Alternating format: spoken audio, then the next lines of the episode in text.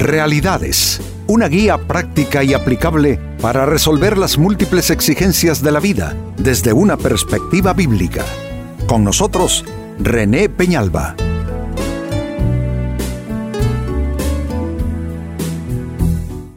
Amigos de Realidades, sean todos bienvenidos. Para esta ocasión nuestro tema, cuando las dudas te asaltan.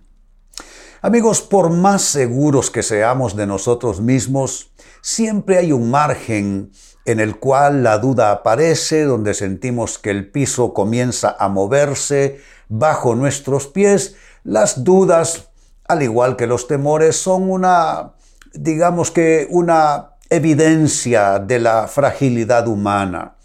Los humanos eh, dudamos, los humanos eh, en muchas ocasiones eh, eh, entramos en esos periodos de incertidumbre, de aflicción, eh, de desconsuelo, de desconcierto, y esto es eh, por causa de las dudas.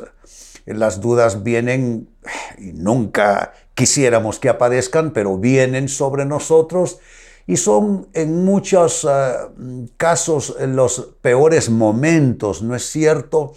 Porque una persona con dudas hasta de las cosas más elementales termina eh, eh, padeciendo por causa de las mismas dudas. Pues este es nuestro tema, cuando las dudas te asaltan.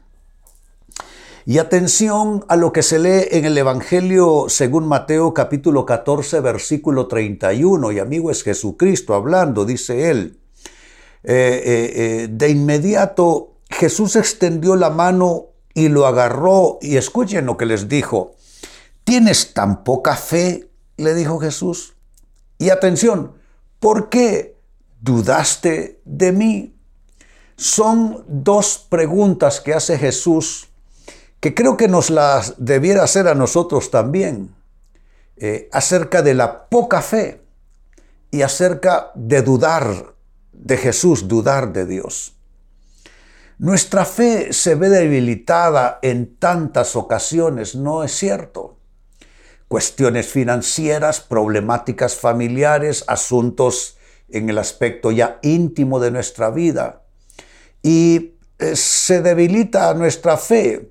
Y la fe no debiera debilitarse, sino fortalecerse. Lo que sucede es que eh, no estamos tan eh, vinculados con la palabra de Dios respecto a la problemática que vivimos en determinados momentos.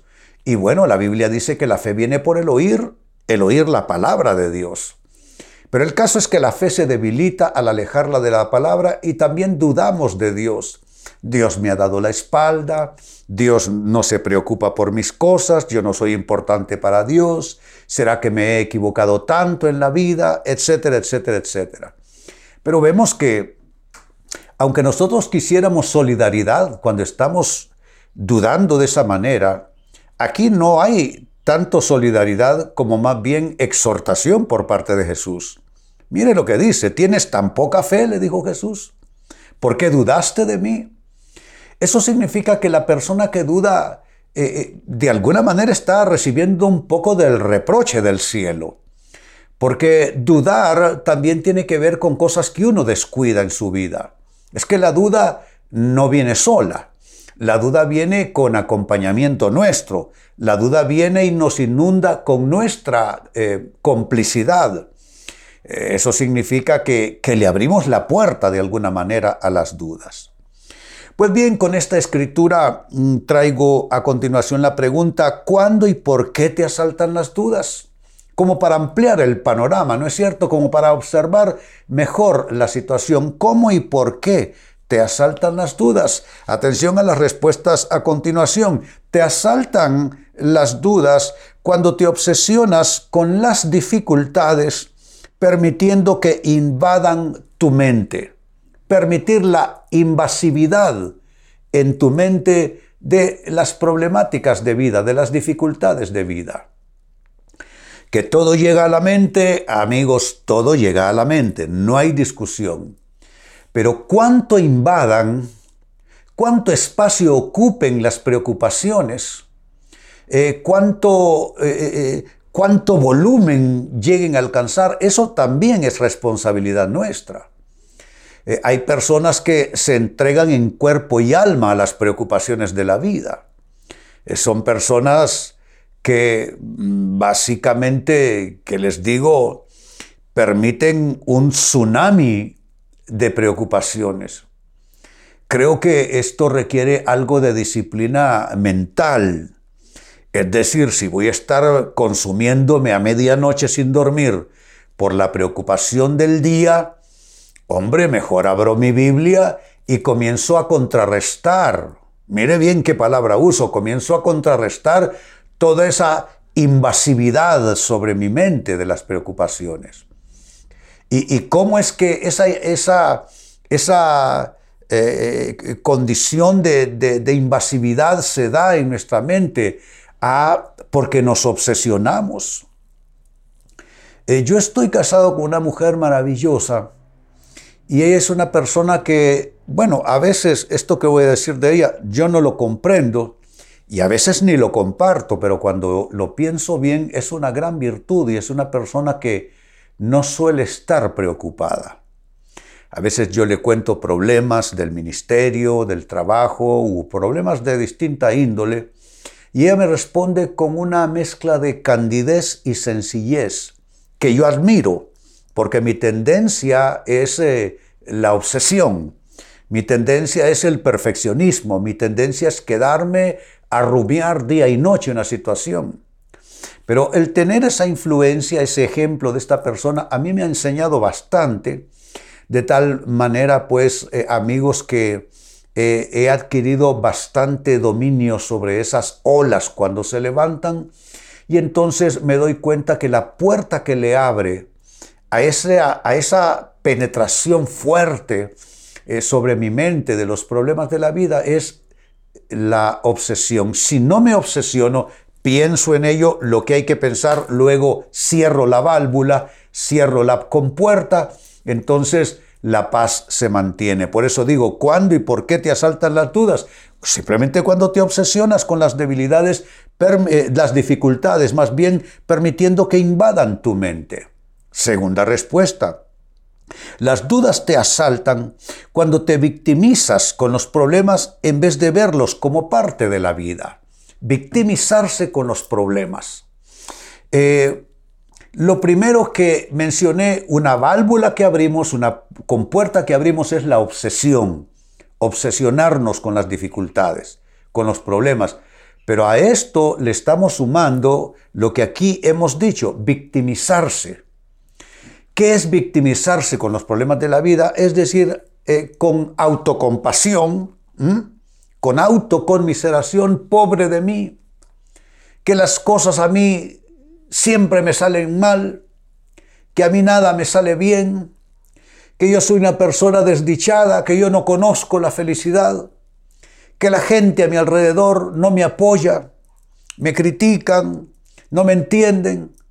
Tú puedes vivir en una letanía interminable eh, sobre todos tus pesares y déjame decirte, con eso no vas a resolver ni el más mínimo problema, ni el más mínimo problema. Entonces necesitas eh, cortar, como dije al, al principio, el primer aspecto, cortar con toda obsesión en tu mente.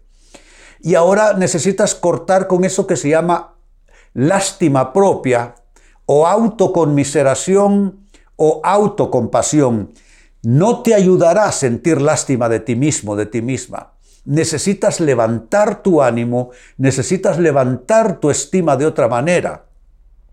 Así es que ya deja de sentirte la víctima, ya deja de declararte una víctima, ya deja de de pintar ese cuadro donde tú eres víctima de circunstancias y aún de personas, porque al, cortar tú con esa auto eh,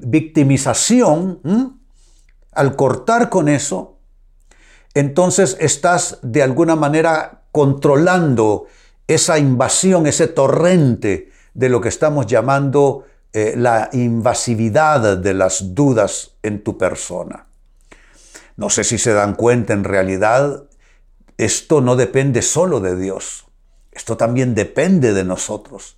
Nosotros también somos corresponsables con Dios de lo que pasa en nuestras vidas. Pablo dijo que somos eh, colaboradores de Dios. Eso significa que tú tienes que hacer tu parte y yo la mía, por supuesto. Tercera respuesta las dudas cuando te asaltan. ¿Por qué? Bueno, te asaltan cuando dejas de buscar soluciones y te enfrascas en culpabilidad, ya sea tuya o ajena. Esto es un punto importantísimo. Eh, dejar de buscar soluciones y enfrascarte, enclaustrarte en la culpa, sea culpabilizarte a ti mismo o culpar a otras personas. Pero vayan notando los elementos que son dañinos a nuestra paz y que fortalecen las dudas. Lo primero es estados de obsesión. Lo segundo es autocompasión, victimizarse por los problemas de la vida. Y ahora lo tercero, estamos a esto añadiendo no eh, eh, enfocarte en las soluciones, sino en la culpa. Entonces, obsesión, victimización y culpa. De nuevo lo digo, obsesión, victimización y culpa. Eso no te ayuda. No te ayuda eh, culparte a ti mismo, a ti misma, pues hombre, que todos cometemos errores, que todos somos débiles criaturas, frágiles criaturas, en eso no hay discusión. Eh, no digo que nos volvamos caraduras, ¿no? Que, no nos importe cada error que cometemos, por supuesto que no, pero tampoco caer en estarse uno lacerando y aguijoneando con este tema de la culpa. Y si hablamos de culpar a otras personas, eso no tiene sentido, en absoluto. No conozco a ninguna sola persona que haya resuelto el más mínimo problema a base de culpar a alguien más o culparse a sí mismo. Está bien que uno tenga que pensar quién tiene cuotas de responsabilidad en lo que uno pasa, en lo que uno vive, vamos, eso pues está bien, se entiende. Pero de entender, discernir quién tiene cuotas de, responsabilidad, a estar en, viviendo enfocado solo en la culpa, hombre, eso no ayuda en ningún caso. ¿Qué es lo que hay que hacer? Enfocarte en la solución. Aquí he propuesto a lo largo de los años, en realidad es el tema del solucionismo como enfoque de vida. No concentrarnos solo en el problema, no concentrarnos en exclusiva en la causa, en el origen, no concentrarnos en quién tuvo la culpa de qué, sino concentrarnos en cómo se resuelve esto cómo se endereza lo torcido, cómo se soluciona esta, esta situación. Entonces cuando tenemos ese enfoque nos volvemos personas solucionistas. Yo quiero animarte, amigo, amiga, a que te vuelvas más solucionista y menos enfocado en la culpa. Y vamos, que no he terminado. En cuarto lugar, también respondiendo a la pregunta cuándo y por qué te asaltan las dudas, hay que sumar esto. Te asaltan las dudas cuando dejas de compensar tu debilidad con pensamientos de bien. Como somos frágiles, como somos débiles y propensos a la depresión, propensos al enojo, propensos a la frustración, propensos a la tristeza, entonces tenemos que compensar esa debilidad ¿Y cómo se compensa? Hombre, con pensamientos de bien. Pablo en una de sus cartas nos dijo que debemos de pensar en todo lo bueno, todo lo amable, todo lo que es digno de alabanza, todo lo que es de buen nombre, eh, que pensemos en todo eso y cerró diciendo, y el Dios de paz estará con ustedes. Eso significa que nosotros mismos tenemos el poder de o cerrarle la puerta a Dios en la cara o abrirle la puerta de nuestras vidas de par en par a, Jesucristo, a Dios. ¿Y cómo es que abrimos puertas? Con pensamientos de bien, con pensamientos de fe, con pensamientos de optimismo, con pensamientos de esperanza. ¿Qué es lo que escribió Pablo de manera magistral en una de sus cartas? Dijo, ahora permanecen la fe, la esperanza y el amor. A estas teológicamente se les denomina las tres virtudes teologales, la fe, la esperanza y el amor. Nadie puede vivir sin ellas. Nadie puede subsistir sin fe, esperanza y amor. Y eso con lo que tiene que ver es con nutrirse uno con pensamientos de bien. Y al hacer eso, las dudas comienzan a ser repelidas y comenzamos a poner un completo dique de protección a nuestra estabilidad. Volviendo al texto de inicio, Mateo 14 y verso 31 dice así, de inmediato Jesús extendió la mano y lo agarró, es decir, es el Dios que nos ayuda a pesar de que nos hundimos porque queremos en muchos casos. Y noten lo que dice, ¿tienes tan poca fe? le dijo Jesús, ¿por qué dudaste de mí? Pues este es nuestro tema, cuando las dudas nos asaltan. ¿Y cuándo es que eso sucede? ¿Por qué es que las dudas nos asaltan? Y les he dado cuatro respuestas. Lo primero, cuando te obsesionas con las dificultades permitiendo que invadan tu mente. En segundo término, cuando te victimizas con los problemas en vez de verlos como parte de la vida, es decir, verlos con más naturalidad. En tercer lugar, cuando dejas de buscar soluciones y te enfrascas en culpabilidad tuya o ajena. Y también las dudas te asaltan cuando dejas de compensar tu debilidad con pensamientos de bien. Amigos, cuidemos nuestra paz porque la paz no se compra con dinero. Amigos, con esto cierro el tema, de igual manera me despido y les recuerdo que nuestro enfoque de hoy ha sido titulado Cuando las dudas te asaltan. Hemos presentado Realidades con René Peñalba. Puede escuchar y descargar este u otro programa en renépenalba.net